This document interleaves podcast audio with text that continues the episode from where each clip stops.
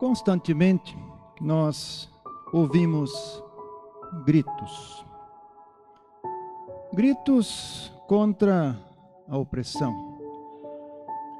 Gritos contra o descaso. Gritos contra a miséria. Gritos contra tudo que aprisiona a pessoa, o povo, e o faz refém de um sistema que muitas vezes deixa a desejar na assistência, no cuidado, na dignidade humana, nos serviços em geral, serviços básicos. Mas um sistema também que é bom para aqueles que o corrompem em proveito próprio. Nós estamos vivendo um ano eleitoral, ano político, e certamente também neste ano esses gritos vão aumentar muito, vão se fazer ouvir muitas vezes contra o sistema. Porém, irmãos, o que queremos refletir hoje, a partir das palavras do Evangelho, é que existe um sistema muito mais opressivo que aprisiona o ser humano pelo mundo afora e do qual só um, só um pode nos libertar, que é Jesus. E a nossa reflexão parte do Evangelho de Lucas 8, versículos 35, 38 e 39, onde diz: Então saiu o povo para ver o que se passara, e foram ter com Jesus. De fato, acharam o homem de quem saíram os demônios, vestido, em perfeito juízo, assentado aos pés de Jesus, e ficaram dominados de, te de, de terror. O homem de quem tinham saído os demônios rogou-lhe que o deixasse estar com ele. Jesus, porém, o despediu, dizendo: Volta para casa e conta aos teus tudo o que Deus fez por ti. Então foi ele anunciando por toda a cidade todas as coisas que Jesus lhe tinha feito. Esse texto de Lucas 8, 26 a 39 apresenta um episódio que acontece na vida de Jesus, quando ele, durante a sua missão, chega a uma terra que está já fora, assim, da fronteira de Israel.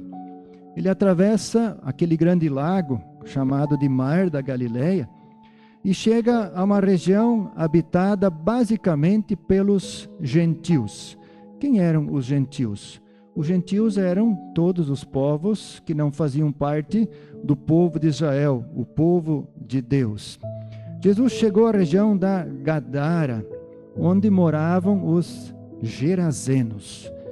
E ao chegar ali, lhe sai ao encontro aquela figura estranha, assustadora, um homem possesso por demônios, um homem que vivia numa situação deplorável sem roupas, habitava nos sepulcros, e quando falamos em sepulcros, temos que entender não o que nós conhecemos como uma sepultura, mas era muito comum na época as cavernas que eram escavadas para então colocar ali os mortos. Então, ele vivia nos sepulcros, digamos assim, vivia entre as cavernas de sepultura.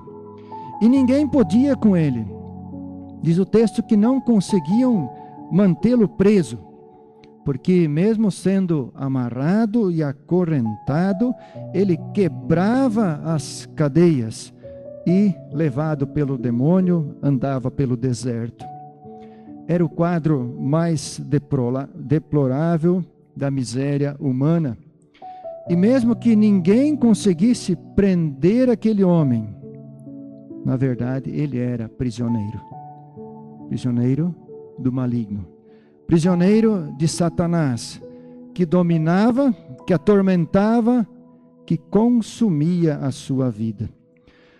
Irmãos, a situação daquele homem é uma figura do ser humano natural, que anda por aí escravizado de Satanás pelo pecado, que tem na sua vida, tem a sua vida dominada pelas forças do mal que atuam na sua natureza, que é pecaminosa, e que vive numa prisão infernal, longe de Deus.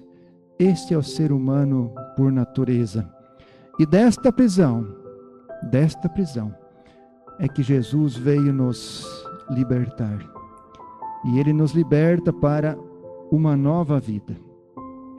O que podemos ver no texto é que Jesus promoveu uma transformação total na vida daquele homem. Ao expulsar dele os demônios e libertar sua vida das forças de Satanás que o oprimiam, trouxe uma renovação muito visível na mudança que ele apresentou quando as pessoas que o conheciam vieram vê-lo. Ele não estava mais nu, estava vestido. Não estava mais agindo loucamente, mas agora em perfeito juízo. Não estava mais fugindo, mas assentado aos pés de Jesus, que é a atitude própria de um discípulo. Na verdade, mesmo que em situações, em proporções diferentes, quando alguém vive sob o domínio de Satanás, a sua vida é um caos. A vida, as atitudes, as palavras são dominadas pelo maligno, são contrárias à vontade de Deus, são danosas aos outros e a si mesmo.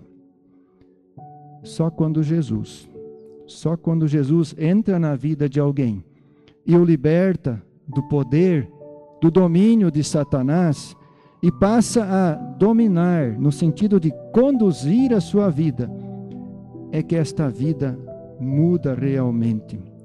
Uma vida onde Jesus é o Senhor apresenta mudanças. É uma vida vivida e voltada para Deus, mesmo que às vezes, e muitas vezes o é, mesmo que o custo seja alto. A transformação do endemoniado aqui custou muito. Custou uma manada de porcos para as pessoas daquele lugar. Se nós olharmos em Marcos 5, inclusive diz ali que esta manada de porcos era de mais ou menos dois mil porcos. Gente, é muito porco. Imagine o tamanho do prejuízo né, para as pessoas daquele lugar. E a mudança deixou as pessoas aterrorizadas, com medo. E o que, que eles pediram? Que Jesus se retirasse dali. E Jesus foi embora.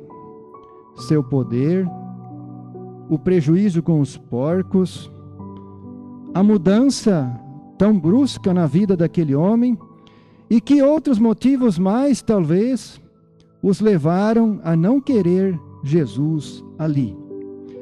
Jesus tem poder para nos livrar do pecado, da morte, das forças de Satanás e nos trazer uma nova vida. É uma oportunidade, é uma bênção, é um chamado para ser discípulo dele mas ele não obriga ninguém a isso. Quantas pessoas ouvem a oferta de Jesus, sua mensagem de perdão, de nova vida, seu chamado para o discipulado, ou quem sabe vem uma mudança na vida de outros, mas aí diante do convite, do convite para seguir com Jesus, para estar com Jesus, ao avaliar o custo, o que vão perder os prazeres, as alegrias desta vida, os lucros que a vida com Satanás, entre aspas, né, garante nesse mundo, diante disso desistem. E fazendo um trocadilho, vocês sabem que o porco era um animal imundo para os judeus. Inclusive na leitura de Isaías fala disso, né? Os rebeldes, aqueles que não andavam na vontade de Deus, que viviam nos altos sacrificando, idolatria, né? Que comiam carne de porco, que era proibida para o povo de Deus, ali no Antigo Testamento, né?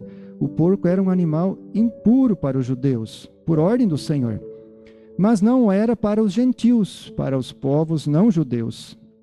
E aí nós vemos que esses gentios criavam porcos. E para eles perder a porcada assustou. Perder a porcada assustou os gerazenos. Pois é, meus irmãos, muitos preferem a porcada, ou eu diria a porcaria da vida com Satanás, sem Jesus, livres da imundícia do pecado.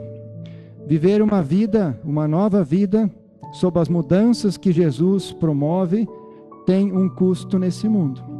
Tem um custo.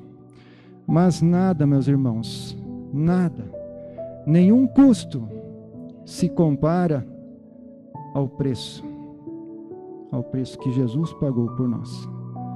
Nada se compara à preciosidade do que Jesus nos conquistou com sua cruz, com sua morte, com sua ressurreição, ou seja, a liberdade da salvação. E por fim, aquele homem pediu para estar com Jesus, para ir com ele. Mas Jesus disse para ele outra coisa. Ele disse: Volta para casa e conta aos teus tudo o que Deus fez por ti. Então foi ele anunciando por toda a cidade todas as coisas que Jesus lhe tinha feito. Sim, ele queria, queria acompanhar Jesus na sua missão, junto com os outros discípulos.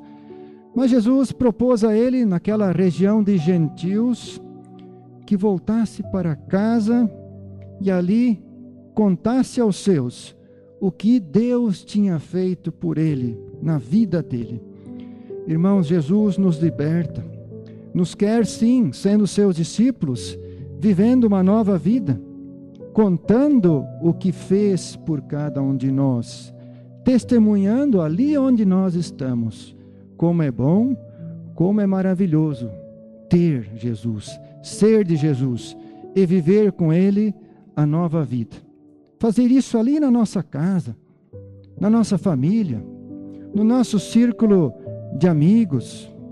Ali Jesus nos quer contando para os outros e mostrando com as nossas mudanças para os outros o que Jesus fez em nossa vida, para que o nosso testemunho também convide outros a sair da escravidão de Satanás da imundícia do pecado, da vida sem Deus, e para que recebam de Jesus a liberdade, o perdão, a salvação, a vida verdadeira e eterna que só Ele pode dar. Sejamos sempre gratos, gratos por Jesus ter nos libertado das forças do maligno, nos trazendo para a nova vida com Ele, e que Deus Espírito Santo nos capacite, nos dê forças para que consigamos viver as mudanças desta nova vida e testemunhemos onde estamos, para que outros possam conhecer Jesus e receber também a oportunidade da libertação que só Ele pode dar. Amém.